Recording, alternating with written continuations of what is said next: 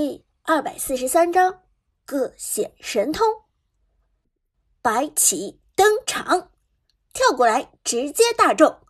白起大中了四个人，在花木兰沉默杀衔接重剑推动的作用下，飞飞大中四人并不是什么困难的事情。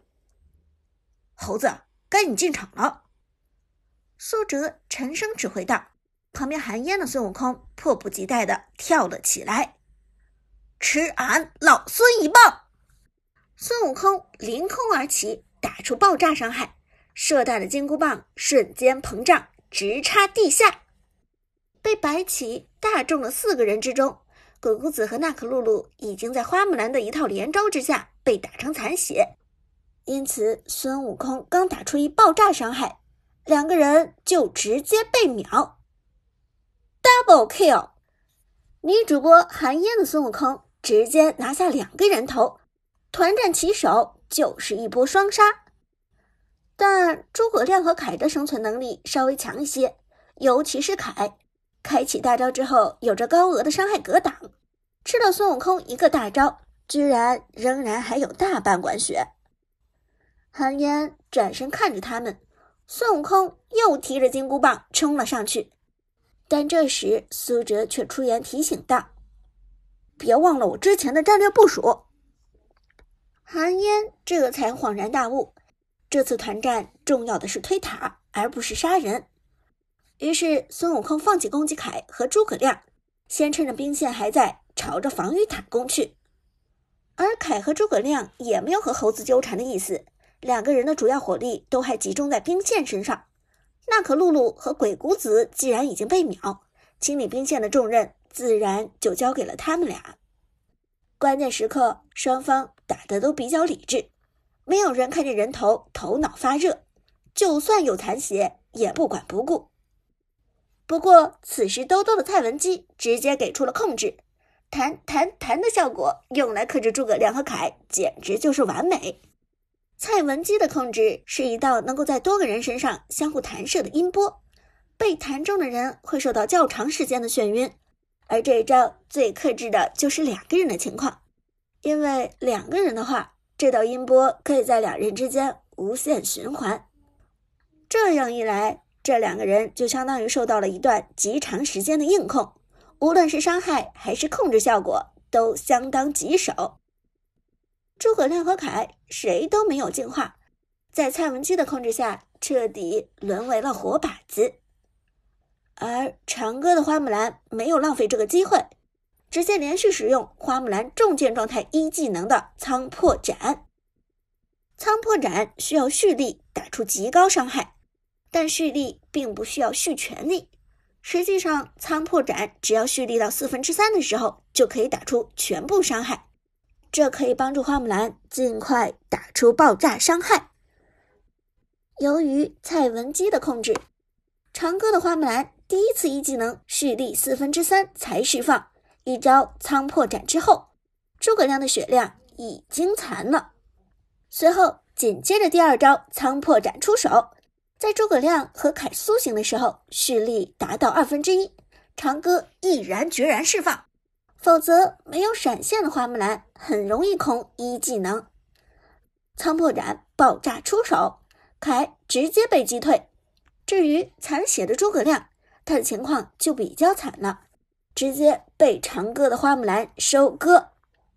Legendary，又是一个人头到手，长歌的花木兰持续超神，而剩下的凯则处境尴尬，队友死了三个，剩下的程咬金在后面断兵线，自己一个人万万打不过对面四个人，现在走还是不走？走了的话。这波二塔肯定被推掉，高地塔也一定会失守，甚至有可能被一波水晶。但如果不走，就在凯犹豫的瞬间，长歌的花木兰切换双剑状态，切换释放大招绽放刀锋，直接打出伤害。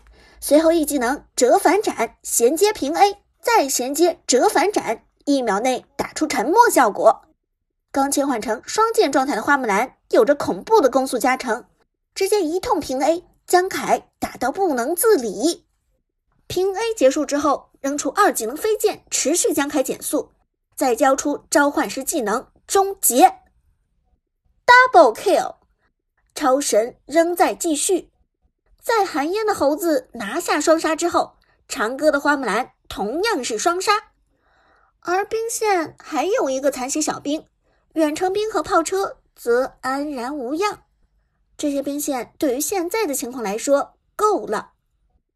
直播间内弹幕已然沸腾，一波啦，一波啦，赢了，暴打窥屏狗，太爽了！这花木兰真的是不讲道理。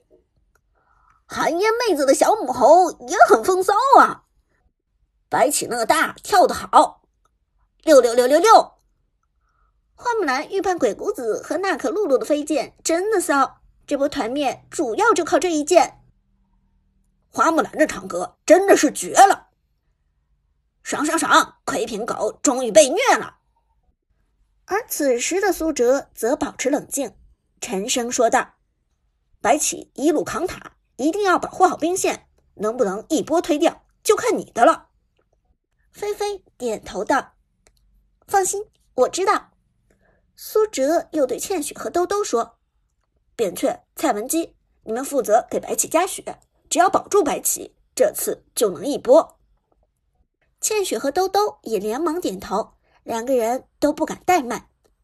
而就在此时，后方一个庞大的身影提着双斧冲了过来，是程咬金，大手的程咬金。大手错误判断了局势，他实在是太低估长歌的花木兰了。他以为四个队友在鬼谷子的辅助下清掉兵线很容易。但实际上不然，长歌的花木兰直接一个二技能飞剑封住落点，鬼谷子和娜可露露二人送死，四人被杀，兵线还在。这样的状况下，断兵线根本就没有任何意义。人家的兵线还有，你还断什么？现在唯一的希望就是冲回去，利用程咬金的二技能将剩下的三个小兵杀掉。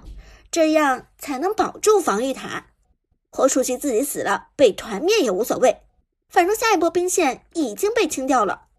但这波兵线不毁掉，长歌方面就是能够一波破水晶。大手紧张的握住手机，程咬金快速上前，但很快一个身影迎面贴了身上，是长歌的花木兰。大手究竟在想什么？长歌心知肚明，他知道程咬金要清理兵线，因此他绝不能让程咬金靠近。正面交锋，大手表情凝重。此时距离兵线还很远，程咬金必须要想办法穿越花木兰的防线。大手手上还捏着一个一技能位移技能，但现在使出的话，跑不远就会被花木兰粘住。怎么办？大手很纠结。只好开启大招，硬着头皮往前冲。他知道长歌的花木兰可以光速打出沉默杀，现在不甩大招就来不及了。程咬金在大招状态下加速百分之三十，快速朝着花木兰冲去。但苏哲当然没有放过他的意思，双剑状态下一技能立即甩出七字斩，穿插平 A，随后又是一招七字斩。打出沉默，程咬金沉默之外还遭到了减速效果，但在大招的情况下，减速的影响并不大。花木兰连忙抬手甩出二技能封住走位，并且再次将程咬金减速，双重减速叠加，程咬金终于走不动了。而长歌的花木兰立即贴身过去，开启大招切换重剑状态。调整身位，重剑二技能训练之华出手，强制推动让程咬金完全无法前进。不仅如此，程咬金的位置反而向后移动。此时高地塔已经被破，白起的血量还剩一半。在蔡文姬和扁鹊的双重加血下，女主播的队伍长驱直入，但程咬金却被狠狠限制住。